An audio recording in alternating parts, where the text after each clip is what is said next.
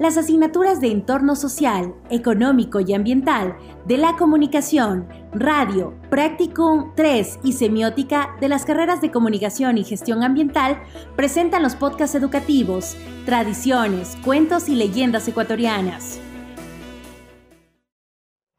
Hola amigos de Radio Escuchas, el día de hoy les voy a contar una leyenda de miedo que seguro a los chicos les encantará. Así que padres, Aprovechen la cuarentena para escuchar en familia esas historias que nuestros abuelos nos contaban y que tanto nos gustaban. Empecemos. El muerto y el candelabro.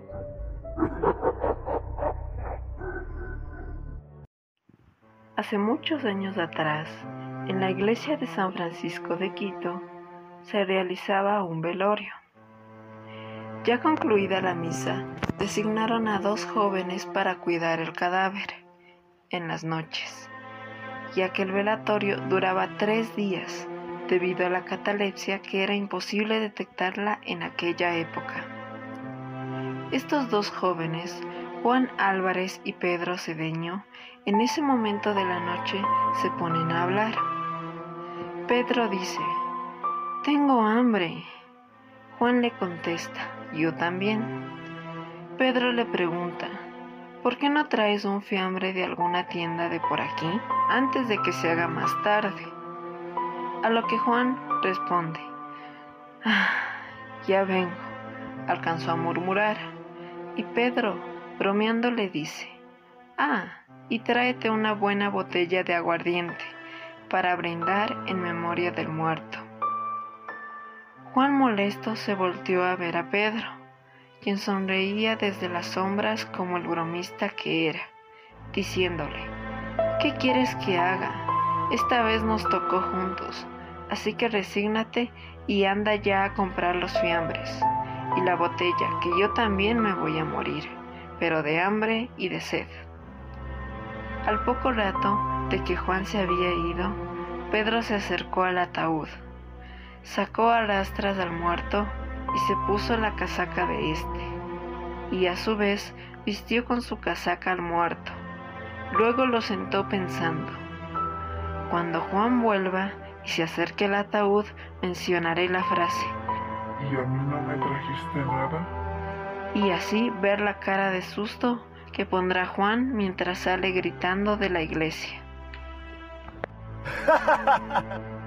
Mientras él esperaba encerrado en el ataúd, escuchó como la madera del suelo crujía. En ese momento la tapa del ataúd se abrió, pero para sorpresa de Pedro, afuera no estaba el asustado Juan, sino el muerto, viéndolo con ojos de furia y con un candelabro en la mano, diciendo de forma titubeante, Mi cuerpo no es un juguete.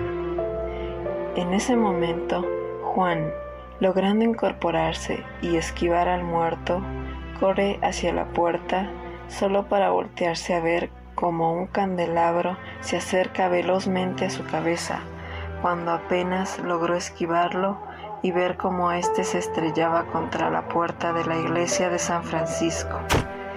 Este salió de ahí gritando hacia su casa.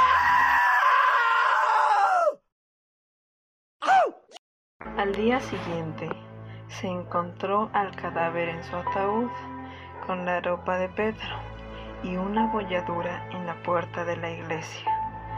Mas del pobre Pedro no se volvió a saber nunca nada. Y se dice que hasta hoy en día se puede notar la huella del candelabro en la puerta de la iglesia. Y recuerden amigos, nunca perturben la tranquilidad de los muertos.